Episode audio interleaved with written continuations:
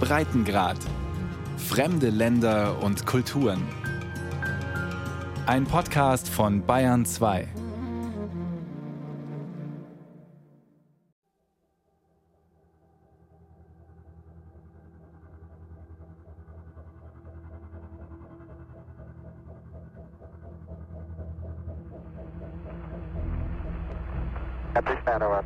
20. Juli 1969, kurz nach 20 Uhr an der amerikanischen Ostküste. Beste Sendezeit im Fernsehen. Millionen verfolgen, wie die Mondlandefähre Eagle die letzten Meter zurücklegt. Knappe Zahlenangaben im Funkverkehr. 13 forward. Oh yeah, we- there was a party. Es gab eine Party zu Hause. Alle schauten Fernsehen und alle durften lange aufbleiben. Ich erinnere mich natürlich, wie ich im Haus von Freunden saß, denn wir hatten zu Hause Stromausfall. Darum mussten wir zu Freunden gehen, die Strom hatten, um die ersten Schritte auf dem Mond zu sehen. Uh, step, first steps on the moon. This was one of the great events in human history, no question about that. Das war eines der großen Ereignisse der Menschheitsgeschichte. 1969 hielten alle für einen kurzen Moment inne, um zu verfolgen, was da passierte. Listen, uh, Tranquility Base here. The Eagle has landed. Neil Armstrong und Buzz Aldrin, die ersten Menschen auf dem Mond, die ersten beiden von insgesamt zwölf. Alles Männer, alle weiß, alle US-Amerikaner. Die Landung vor 50 Jahren war eine technische Meisterleistung, vor allem aber ein strategischer Sieg der USA im Wettstreit mit der Sowjetunion.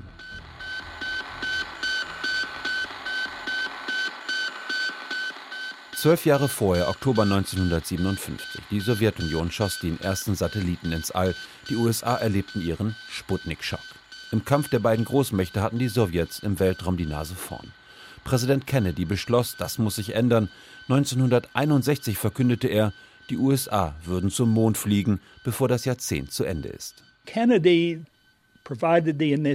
Kennedy brachte die Initiative, die Führung, den politischen Willen für dieses großartige neue amerikanische Vorhaben, wie er es nannte.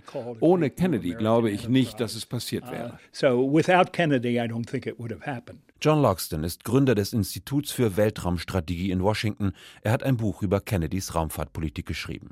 Kennedy war klar, dass er ein ambitioniertes Ziel gesetzt hatte. But why some say the moon?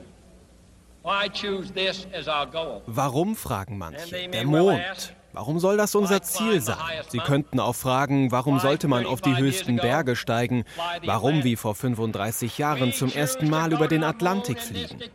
Wir haben uns entschieden, in dieser Dekade zum Mond zu fliegen und die anderen Dinge zu tun, nicht weil sie einfach sind, sondern weil sie hart sind. Dieses Ziel wird uns helfen, unsere besten Energien und Fähigkeiten zu organisieren und abzuwägen. Wir akzeptieren diese Herausforderung, schieben sie nicht auf und wollen sie gewinnen. Kennedy war bereit, der NASA dafür die nötigen Mittel zu geben. Am Ende sollten es über 25 Milliarden Dollar sein. Zeitweise gaben die USA über 4 Prozent ihres Haushaltes für den Mondflug aus. Die Sowjetunion war stark, wenn es um die erdnahe Raumfahrt ging. Darum wollten die USA zum Mond. Hier starteten beide wieder bei Null. Beide mussten eine neue, leistungsfähige Rakete konstruieren. In den USA halfen der Sputnik-Schock und der Kalte Krieg, die nötigen Mittel zu mobilisieren. Allerdings war die Zustimmung immer wackelig. Schon bald hatte Kennedy die Sorge, das viele Geld für die Raumfahrt könnte im Wahlkampf gegen ihn verwendet werden. Die Kritik wurde lauter. 1963 schlug er darum vor, den Flug zum Mond zu einer internationalen Aufgabe zu machen und sogar mit der Sowjetunion zu kooperieren. Kurze Zeit später, im November 1963, starb er bei dem Attentat in Dallas.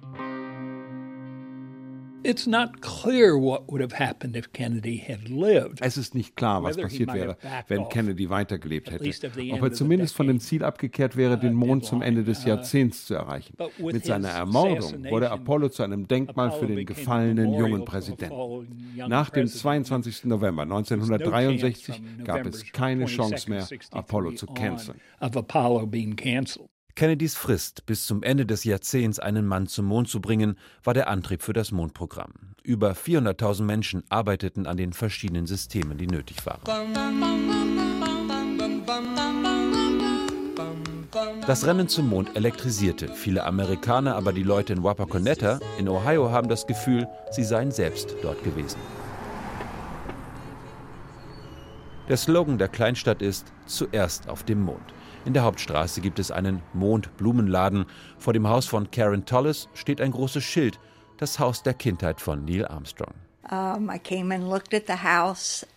Ich schaute mir das Haus an, dann 26 andere, kam zurück und sagte, das will ich. Ich unterrichtete in der Schule und erzählte einer Kollegin, dass ich ein Haus gefunden habe. Sie fragte, wo, und ich sagte ihr das. Und sie hat gesagt, da ist Neil Armstrong aufgewachsen. Und ich habe gesagt, schon klar. Das grau gestrichene Holzhaus an einer Straßenecke war wirklich das Haus, in dem Neil Armstrong viele Jahre seiner Kindheit verbrachte. Geboren wurde er in der Nähe von Wapakoneta. Seine Eltern zogen mit ihm mehrere Male um, bevor sie sich hier niederließen. Nils Raum ist oben an der Treppe. Er hat ihn sich mit seinem Bruder Dean geteilt. Seine Schwester teilte sich einen Raum mit ihrer Großmutter. Sie war hier eingezogen, als ihr Mann gestorben ist. Dann gab es noch das Elternschlafzimmer und ein Badezimmer.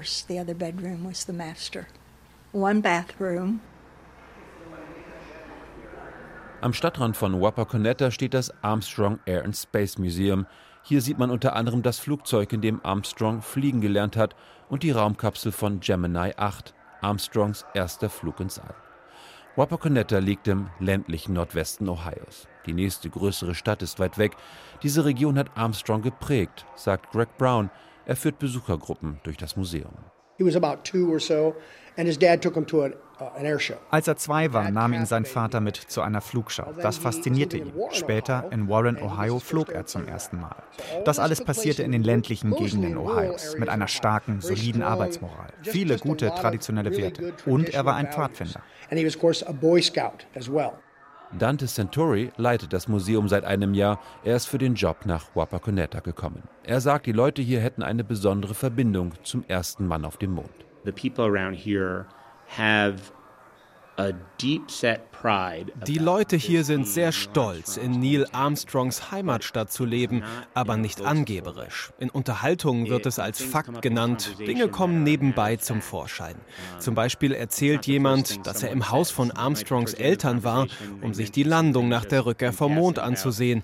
Die Person sagt einfach, wie es ist. Just saying it's just, you know, just how it is. Rochelle Barber kann auch solche Geschichten erzählen. Sie ist alteingesessene Bürgerin von Wapakoneta. Uh, Seine Eltern lebten hier für viele Jahre. Man kannte sie aus der Kirche, als normale Gemeindemitglieder. Sie waren sehr angenehme Leute. Die Leute sprechen sehr liebevoll über sie. Besonders seine Mutter. Sie leitete Kindergottesdienste und war eine vorbildliche Christin. Barber erinnert sich an die beiden Paraden, die es in Wapakoneta gab, als Neil Armstrong aus dem Weltraum zurückkam. Einmal nach der Gemini 8 Mission, dann natürlich nach Apollo 11. 70.000 Leute drängten sich damals in der Stadt, die nur 7.000 Einwohner hatte. Meine Mutter war in derselben Abschlussklasse wie er. Die Klasse hatte einen gewissen VIP-Status. Ich habe drei Schwestern. Ich erinnere mich, wie meine Mutter für uns drei und sich selbst gleiche Kleider schneiderte, in Rot-Weiß-Blau. Damit sind wir zu den Feiern gegangen.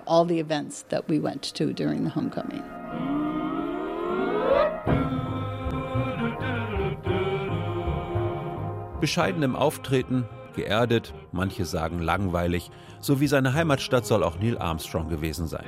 Er war zuerst Pilot im Koreakrieg, dann Testpilot, später kam er zur NASA. Schließlich wurde er Commander von Apollo 11. Für den langen Flug zum Mond suchte er sich diese Musik aus, Moon Moons.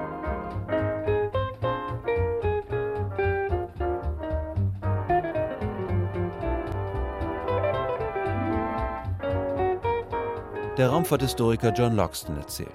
Neil Armstrong, who I got to know fairly well, uh, always said. Neil Armstrong, den ich einigermaßen gut kannte, hat immer gesagt, es sei eine Wendung des Schicksals gewesen, dass er der erste Mensch auf dem Mond war. Damit Apollo 11 die ersten sein konnten, mussten die vorherigen Versuche perfekt funktionieren. Das waren riskante Missionen. Es hätte genauso gut Pete Conrad von Apollo 12 sein können. Das wäre ein ganz anderer Charakter gewesen. Sie waren die richtigen Leute zur richtigen Zeit.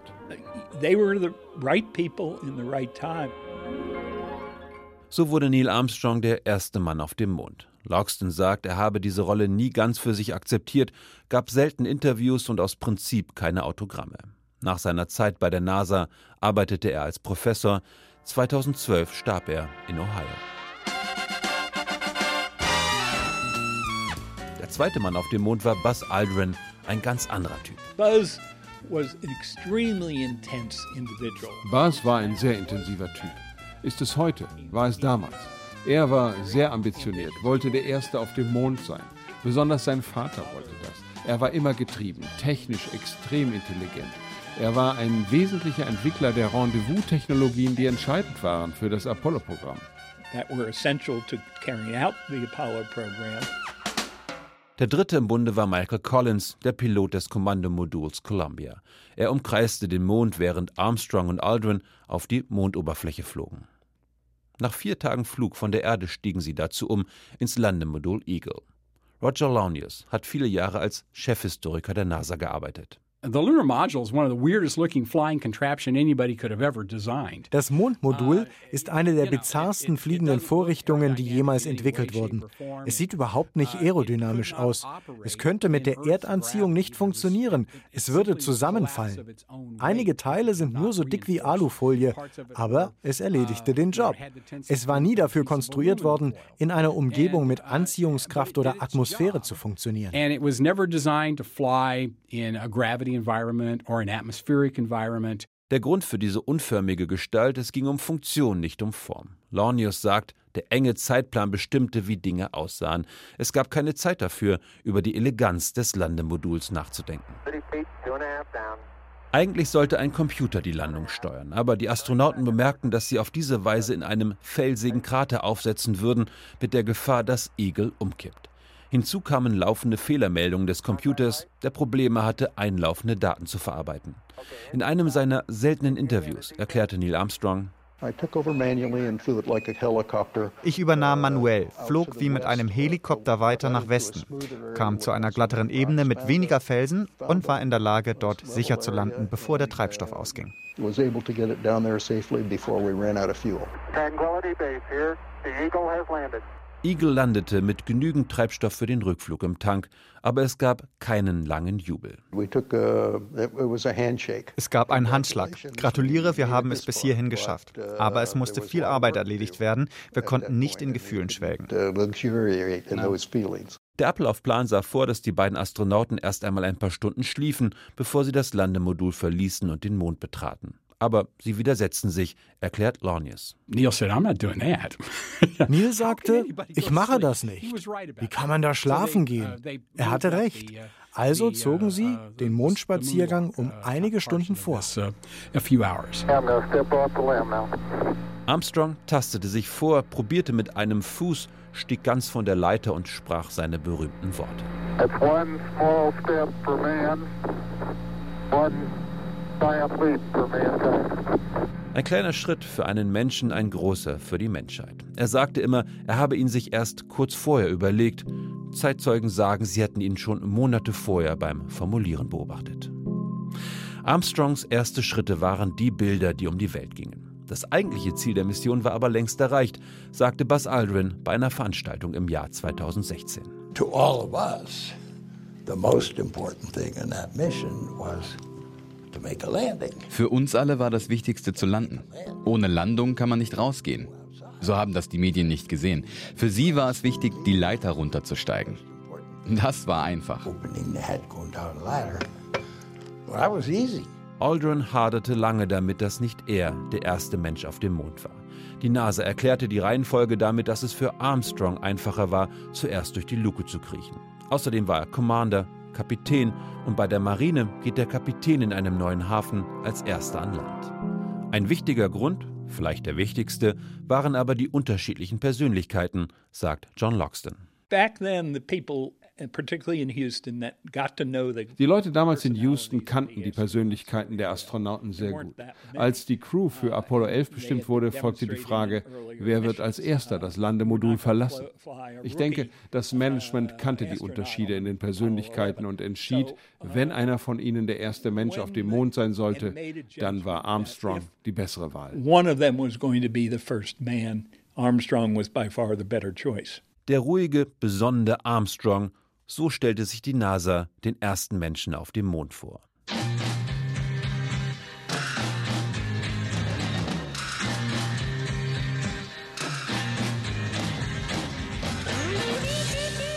Für die NASA waren die 60er Jahre aufregende Jahre. Hunderttausende Techniker und Ingenieure kämpften darum, einen Menschen zum Mond zu bringen. Sie sollten Amerikas Ehre retten im Kalten Krieg im Weltraum. Aber die 60er waren auch die Jahre von Rassenunruhen, von Bürgerrechtsdebatten, dem Vietnamkrieg. Wenige Wochen nach der Landung auf dem Mond versammelten sich im Bundesstaat New York rund 400.000 Leute zum Woodstock Festival.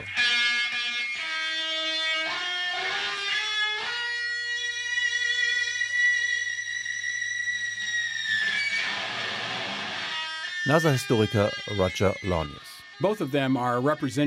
Beide repräsentieren die amerikanische Gesellschaft auf zwei unterschiedliche Weisen. Woodstock repräsentiert die Jugendkultur und die radikale Kultur in der Gesellschaft in der Zeit. Das andere repräsentiert eine konservative Kultur von Anfang der 60er Jahre.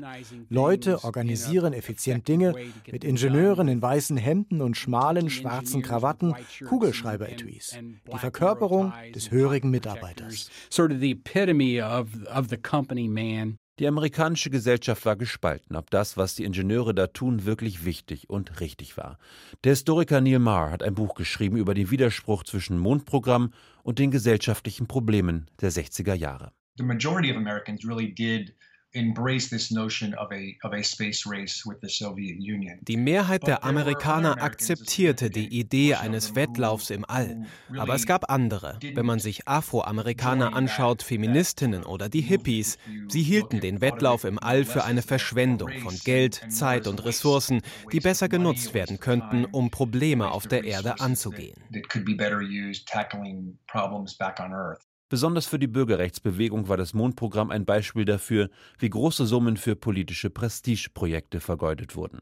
Der Bürgerrechtler Rolf Abernathy brachte eine Gruppe von 25 armen afroamerikanischen Familien nach Cape Canaveral zum Start von Apollo 11. Abernathy said that he and his his Abernathy sagte, er und die Familien seien nicht gekommen, um gegen den Staat zu protestieren, sie seien sogar stolz darauf. Sie protestierten vielmehr gegen die verzerrte Wahrnehmung von nationalen Prioritäten. Die USA gaben 20 Milliarden Dollar aus, um zum Mond zu fliegen, während viele afroamerikanische Familien in den Innenstädten sich nicht selbst ernähren konnten und in ungesunden Wohnungen lebten. Der Musiker und Dichter Gilbert Scott Heron packte seinen Zorn über dieses Missverhältnis in einen Song mit dem Titel Whitey on the Moon, der Weiße auf dem Mond. A rat done bit my sister Nell with Whitey on the moon. Her face and arms began to swell and Whitey's on the moon. I can't pay no doctor bills, but Whitey's on the moon. Eine Ratte habe seine Schwester gebissen, ihr Gesicht sei angeschwollen, aber er könne den Arzt nicht bezahlen. Die Miete steigt, es gebe kein heißes Wasser, keine Toilette, kein Licht, aber der Weiße sei auf dem Mond. Der Film Hidden Figures, Unerkannte Heldinnen, erzählt die Geschichte von drei afroamerikanischen Wissenschaftlerinnen, die bei der NASA um Anerkennung kämpfen und sie am Ende auch bekommen. Typisch war das nicht, erklärt Maher. Hochgebildete Frauen wie Katherine Johnson aus dem Film errangen bei der NASA eine unglaubliche Chance. Sie konnten für eine der technologisch anspruchsvollsten Agenturen der Welt arbeiten. Aber es gab auch Leute wie Jill Scott Heron und seine Schwester in dem Song, die in der Stadt leidet. Ich denke, die Mehrheit der Afroamerikaner fühlte mehr wie sie als wie Katherine Johnson. Sie fühlten sich übergangen. Katherine Johnson. They felt left out. Nach Kennedys Marschbefehl zum Mond konnte die NASA lange Zeit die Kritik ignorieren. Kritik an Verschwendung, an Hilfen für den Vietnamkrieg. Aber das änderte sich schon ein Jahr vor der Mondlandung, als Apollo 8 um den Mond kreiste. And that's when the whole world knew we had won in dem Moment wusste die ganze Welt, dass wir die Russen schlagen werden und in dem Moment ließ die Popularität von Apollo und das Interesse nach. Die NASA begann zu realisieren, dass sie sich wegen dieser gesunkenen Popularität mit der Kritik der Protestbewegungen auseinandersetzen musste.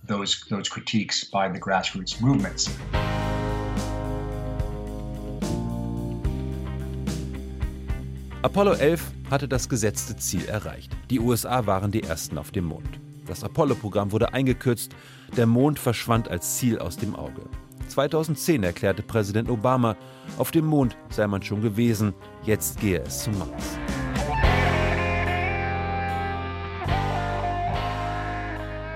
Die Trump-Regierung änderte das, sie setzte den Mond wieder auf die Agenda.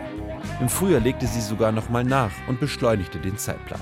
Vizepräsident Mike Pence erklärte in Alabama. I'm here on the president's behalf ich bin hier im Namen des Präsidenten, um der Belegschaft des Marshall Space Flight Centers und dem amerikanischen Volk zu sagen, auf Anweisung des Präsidenten der Vereinigten Staaten ist es das Ziel dieser Regierung und der USA, wieder amerikanische Astronauten zum Mond zu bringen, innerhalb der nächsten fünf Jahre.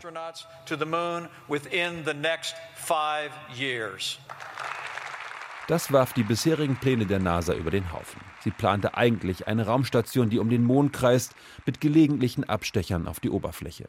Jetzt soll sie innerhalb von fünf Jahren ein neues Mondprogramm realisieren.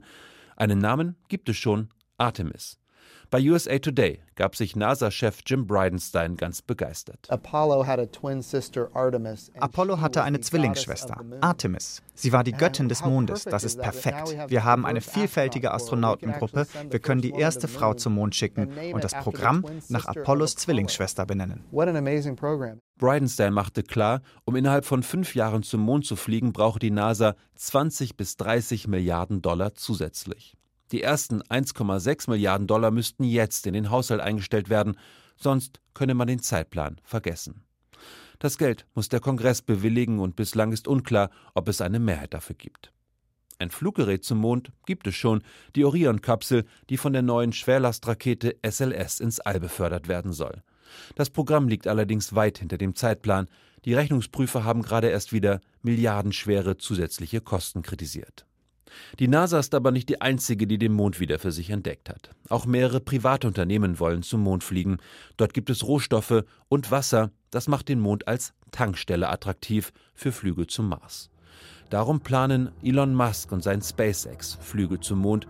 Auch Amazon-Gründer Jeff Bezos und sein Raumfahrtunternehmen Blue Origin. Bezos sagte, What I really hope ich hoffe, dass wir daran festhalten, zum Mond zurückzukehren und dort zu bleiben. Das ist der schnellste Weg zum Mars. Geh zum Mond, richte dich dort ein, fördere Kraftstoffe dort, bau ein Tanklager. Es braucht 24 mal weniger Energie, einen Pfund vom Mond wegzubringen, als von der Erde. Die NASA plant mit privaten Unternehmen zusammenzuarbeiten, um wissenschaftliche Experimente zum Mond zu bringen oder um eine Landefähre zu bauen. Blue Origin gehört zu den Vertragspartnern. Wo soll die nächste Reise also hingehen? Selbst Apollo-Veteranen sind unterschiedlicher Meinung. Frank Borman umrundete mit Apollo 8 den Mond. Er sagte, der Mond sei auch heute noch genau das richtige Ziel. Michael Collins von Apollo 11 sagt dagegen, fliegt am Mond vorbei, fliegt zum Mars.